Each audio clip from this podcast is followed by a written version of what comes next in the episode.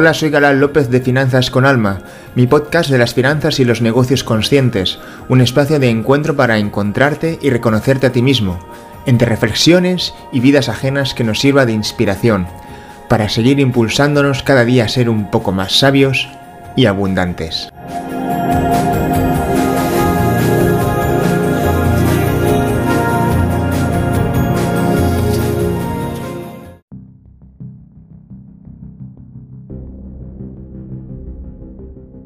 Aprender a operar en futuros, en estos activos derivados tan famosos que lo que haces es comprar, o comprometerte, es un contrato en realidad, es un contrato financiero en el cual, eh, bueno, eh, tú decides eh, acordar, bueno, aceptar, ¿no?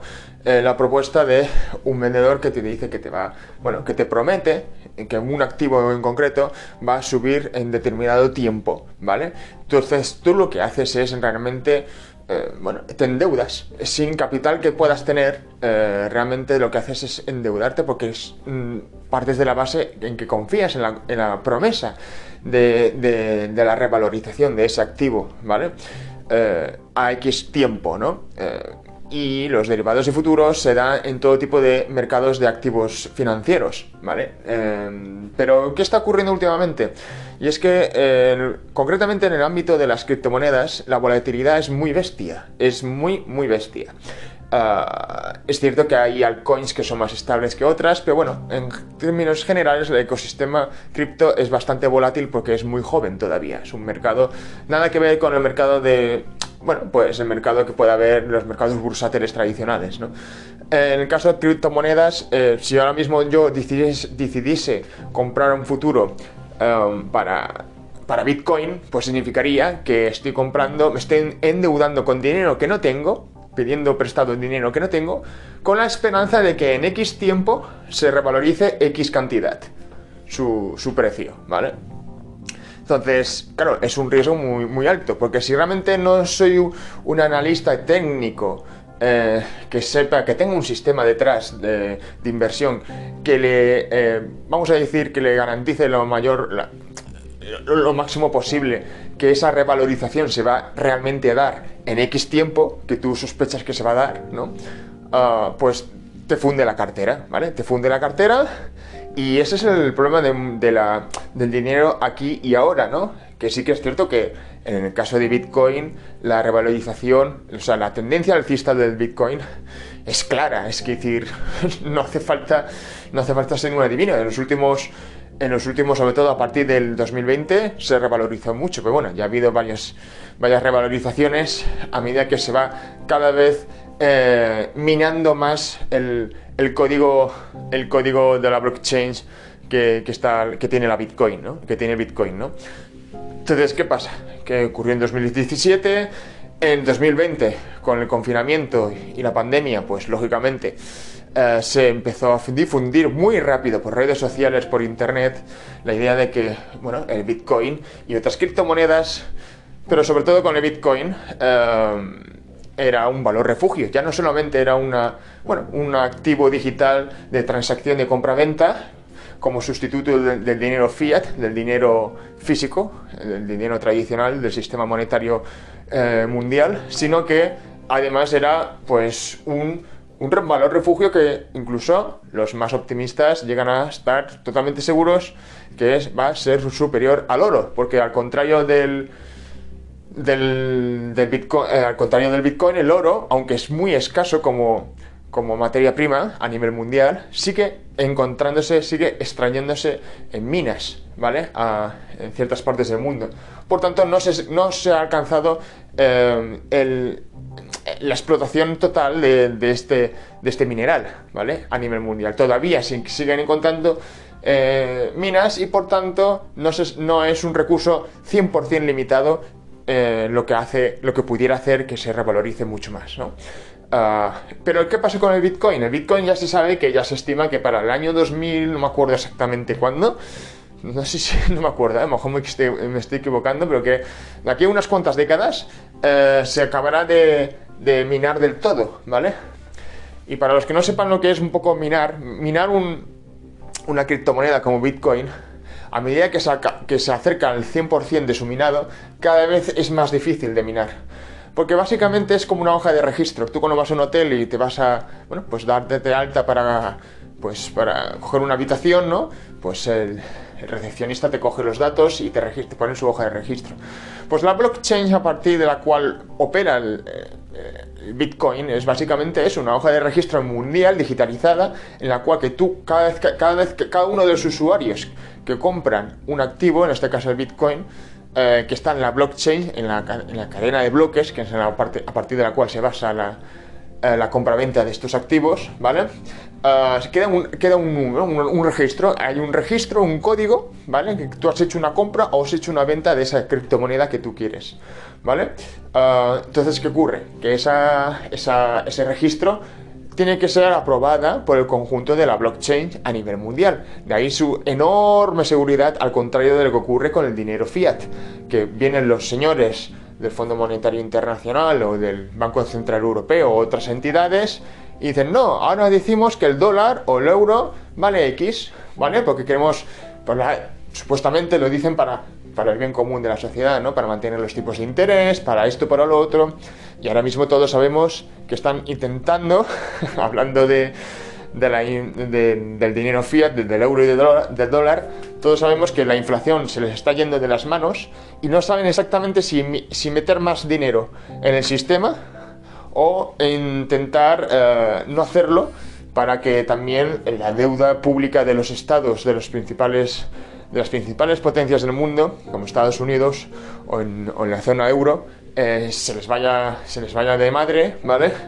Y, veamos que como la inflación impotente, la sociedad civil común, la gente normal y corriente como nosotros, veamos que cada vez sea más, más caro comprar bienes básicos para comer, para vivir, o sea, y ese es el panorama en el que estamos ahora.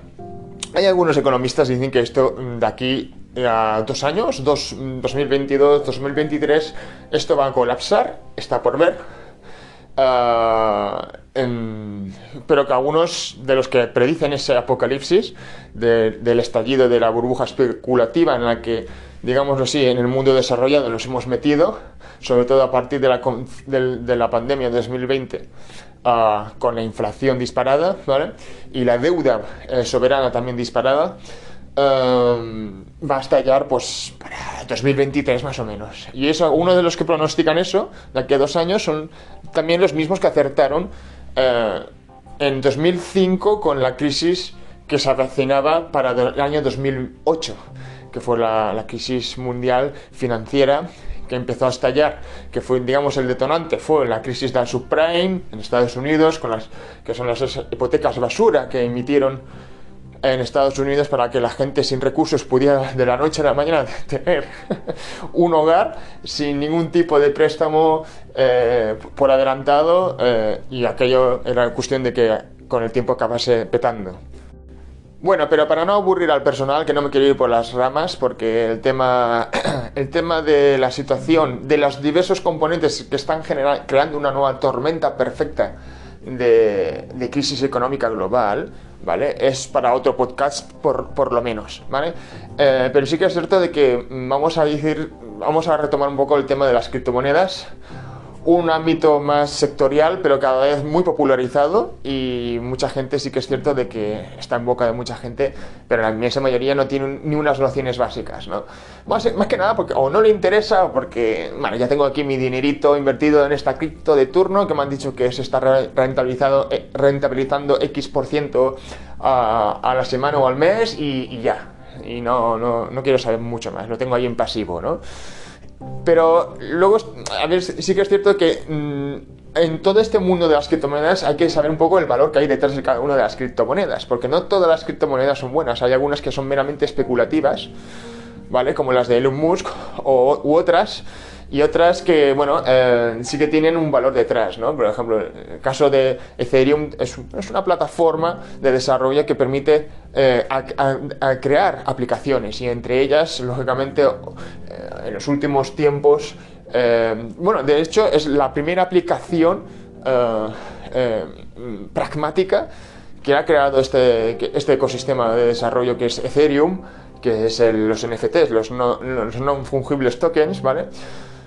¿Por qué? Porque al final es, es, es poder, eh, digamos así, digámoslo así, tener un, eh, una firma garantizada de que eso que tú posees bajo la, la, blockchain del, Ethereum, pues de que realmente es solamente tuyo. Porque tú puedes, por ejemplo, a ver, sí que es cierto que los NFTs ahora mismo se han puesto muy populares para el común de la gente con lo que, lo que tiene que ver con, con, obras artísticas, pero porque es la parte más visual y, lúdica, ¿no? Podemos decir que, se puede, que, todos podemos ver por internet, con estas obras artísticas que tú puedes comprar a un precio y revenderlo uh, en X tiempo si se revaloriza, etcétera, ¿no?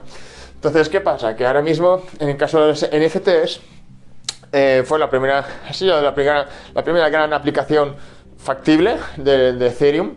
Eh, y sí que es cierto que hay muchos otros proyectos en, bajo el ecosistema de Ethereum, pero eh, los NFTs lo han petado. Lo han petado yo creo que en, gran medida porque ha habido mucha gente. El mundo del arte en concreto siempre ha sido muy profundamente especulativo, lo, que sí que es cierto que era accesible solamente para grandes, para grandes bolsillos. ¿no?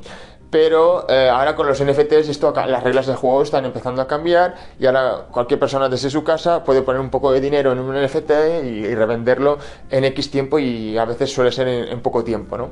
Ahora sí que es cierto que es un mercado muy joven también y por tanto muy especulativo y muy volátil. ¿Vale? Hay mucha gente que se está animando a invertir en NFTs, pero no son especialmente amantes del arte ni nada, simplemente quieren especular, quieren ganar dinero rápido. Uh, ¿Esto qué va a provocar? Pues lógicamente la, inevitable burbuja que acabará estallando. Hay un... Eh, mira que nunca me acuerdo de su apellido porque es, creo que es de origen ruso y lo tengo, vamos, llevo siguiendo la cantidad de tiempo. Gary no sé qué, que es un famoso gurú de los negocios en Estados Unidos, me gusta porque es el típico gurú de, de los emprendedores de a pie, ¿no? O sea, al menos su marca la ha consolidado, así otra cosa es que luego él se mueva en grandes ligas con, con, grandes emprendedores, ¿no? Pero sí que es cierto que su marca personal la, ha consolidado eh, siendo un emprendedor de, que es capaz de empatizar con eh, el camino estoico que, que, que conlleva ser emprendedor, ¿no? Y, y bueno, eh, en este caso Gary me gusta mucho porque muchas veces ha sido un visionario, ha predicho muchas cosas y siempre, es que además él lo reconoce y dice, mira, ya dije esto en aquel año y se ha acabado produciendo, ¿no? Él ya pronosticó que TikTok lo iba a reventar y como está empezando ahora, y aún no somos conscientes de lo que va a pasar con TikTok, pero TikTok es el, prácticamente la red social que lo va a encabezar todo, porque ya solamente a nivel orgánico eh, ya es muy viral. Imaginaos cuando se aplique publicidad online, o sea, es un modelo de negocio muy rentable. Yo creo que TikTok ahora mismo es la red social que fue en su momento Instagram, ¿vale? Uh, y bueno, ese es un ejemplo de lo que él predijo, pero ha, predicho muchos, muchas cosas en relación al, mundo de los, negocios y las finanzas.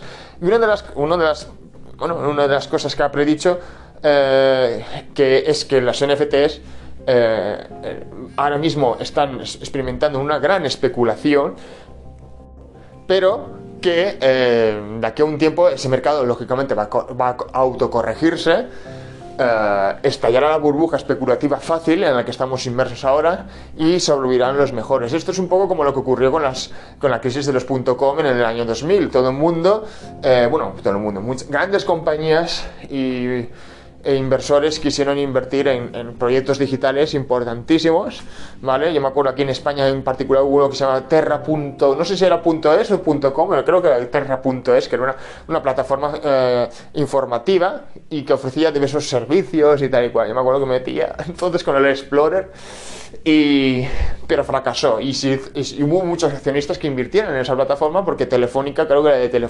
Telefónica, la compañía de teléfono, eh, pro, promocionó mucho que, que está una plataforma, lo último de lo último, por aquel entonces en Internet. ¿Qué pasó? Que al final aquello petó porque no llegaba el tráfico. La gente se iba, había altos rebotes de, eh, de porcentaje de rebote. Entonces, ¿qué ocurrió? Uh, que básicamente aún Internet no estaba maduro para, para ciertos proyectos ¿no? en Internet. Hasta que todos conocemos la historia, ¿no? Con lo que ocurrió con Mark Zuckerberg, Facebook, 2007, 2008. Y luego ya las redes sociales lo que hicieron es facilitar, fa facilitar perdón, el tráfico a muchos portales web que antes no había manera de eh, conocerlos uh, que no fueran por los medios tradicionales, ¿no? Imaginaos, o sea, si no lo veías en el periódico, en la tele o en la radio, eh, difícilmente podías tener conocimiento de esa web y, uh, y, encima con los buscadores que había entonces, que era Yahoo, que era un, básicamente un sistema de directorios, nada que ver con un algoritmo o una red neuronal como lo es a día de hoy Google, ¿no? Uh, o YouTube, ¿no? Por ejemplo. Pero entonces, bueno, eh, ¿qué ocurrió? Que al final, pues, un poco también, mucha gente con las .com en el 2000 se metió porque, uh, esto ya verás, lo va a petar. Internet ya empezaba a extenderse a nivel mundial, pero... Bueno, ya lleva unos años Internet, pero vamos, que eh, era esa época en la que quería avanzar, pero no estaba maduro para ciertas cosas. Y pues algo parecido con los NFTs va a ocurrir lo mismo, ¿no? Mucha gente va a invertir en esto. Eh, yo creo que va a haber aún bonanza para largo. De hecho, voy a quiero invitar a un amigo mío, emprendedor, Andrés Segura, que es experto en NFTs. Ah, para que nos dé un poco su perspectiva. A lo mejor me corrige, me dice, no, Galán, eres muy pesimista, yo creo que esto es una oportunidad, tal y cual. Yo creo que aún hay es un momento para aprovecharse, pero sí que es cierto de que esto es como todo, como todos los sectores de inversión y de negocios. Quienes sepan hacerlo mejor en el momento de la vorágine, y, y, cuando digo quienes sepan hacerlo mejor, es decir, quienes aquellos que hayan invertido de la manera más estratégica e inteligente, cuando venga el chaparrón, cuando venga el diluvio, cuando estalle esa burbuja especulativa, aguantarán. Y serán los supervivientes de la siguiente etapa, de la siguiente era, de, ese sector. ¿vale? O en este caso de los NFTs, ¿vale? y es así, siempre ha sido así, siempre será así. Y está claro que los NFTs ahora mismo, eh, bueno, eh, yo sé de emprendedores que, que se dedican a ello. Al final, como siempre, los que tienen más millones son los que más rentabilidades logran de este, este sector, también lo conocen mejor. Pero yo personalmente no soy un entendido, tendría que informarme, por eso quiero invitar a mi amigo Andrés, y, ese es el panorama en el que estamos. Ahora mismo los NFTs lo están petando, pero Bitcoin, eh, Bitcoin no. Bitcoin ahora mismo se está corrigiendo. ¿Por qué? Porque está, pues está, se está despolvando los, los futuros, ¿vale? La gente que compró este derivado este derivado financiero que básicamente viene a ser que se dan muchos mercados, ¿no? Pero lógicamente en el, en el mundo cripto también, que viene a ser, pues yo compro determinada deuda o sea, me, endeudo, cojo un préstamo para tener X bitcoins que no puedo pagarlos con mi dinero porque no lo tengo, entonces pido un préstamo para comprar X bitcoins con la esperanza de que se revaloricen en X tiempo. Entonces, claro, este tipo de contrato es muy es una espada de, doble filo, porque igual puedes acabar acertando y se revaloriza en X tiempo y ganas mucho más de lo que, de lo que ganarías si no, si no te hubieras endeudado para comprar ese activo. Ah, o pierdes mucho más y se te funde la cartera, como le ha ocurrido a muchos inversores en criptomonedas, sobre todo en Bitcoin. ¿Vale? Entonces, esto es lo que hay. Si tú compras, si quieres dinero fácil, lo puedes conseguir, pero es una espada de doble filo. Porque es muy volátil el mercado de bitcoins. Incluso como analista técnico, yo sigo a veces youtubers en internet que son analistas técnicos muy exhaustivos del bitcoin y bueno, o sea, yo veo que como van bastante al día. Sí que es cierto que tienen ciertas bases, hacen ciertos análisis técnicos y ahora eh, especulan de que va a subir o va a bajar tal y cual.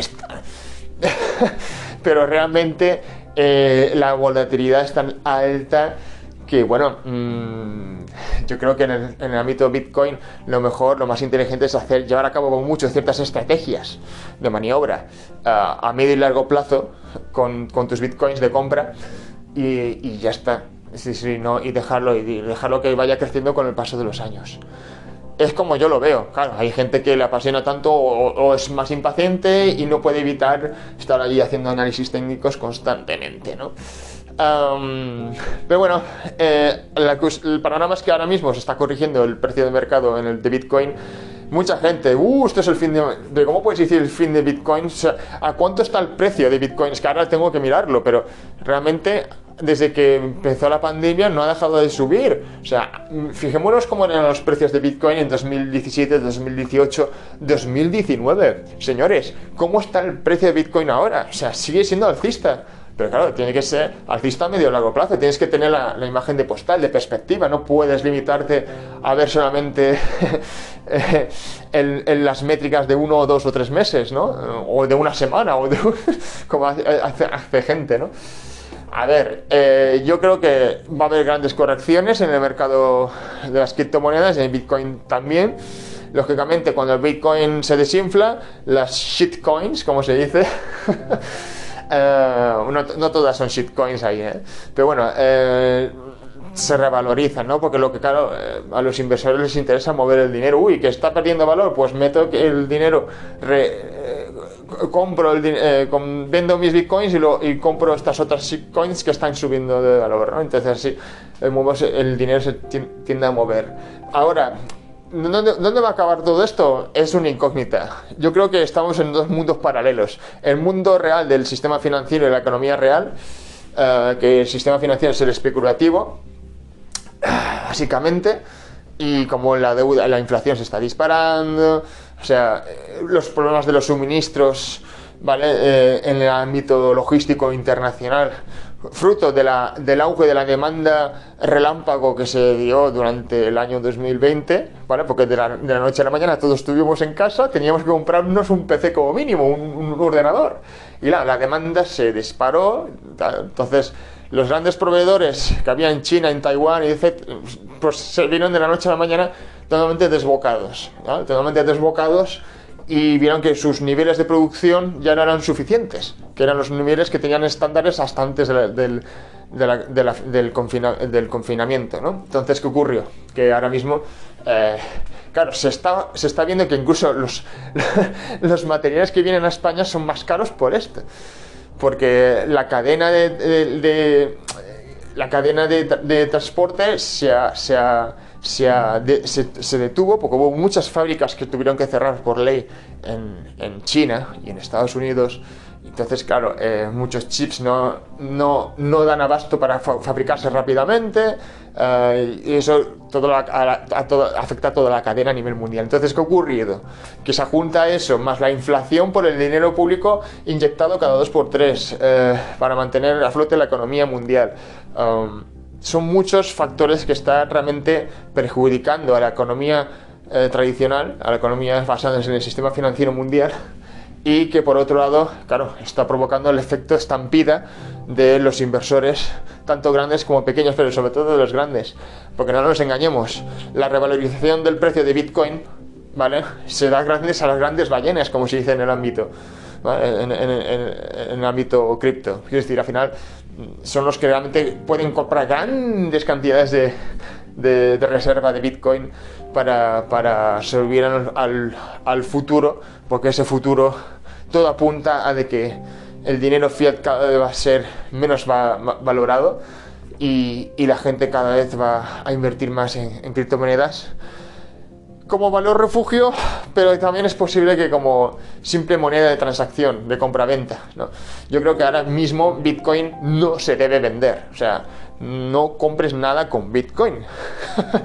Resérvalo porque llega un momento en el, que, en el cual cuando seas mayor y te toque recibir la pensión, eh, si estás en España, sin la pensión pública que nos toca al promedio de los españolitos, pues mm, no valdrá nada. ¿vale? O cobrarás muy poco. Entonces, yo es una recomendación que doy, o sea, si tienes bitcoins, compra más bitcoins y, y no los vendas, ¿vale?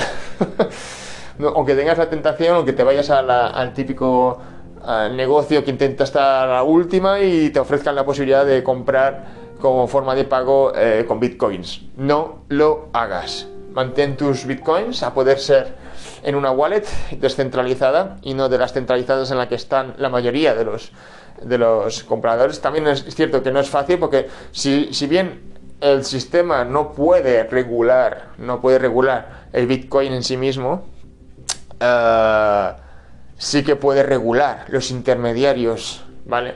A partir de los cuales cada uno de nosotros que invertimos en esto pues eh, compramos y vendemos en bitcoins. Es decir, las wallets digitalizadas, los exchanges que hay en internet, ¿vale? Como Binance y, tantos otros.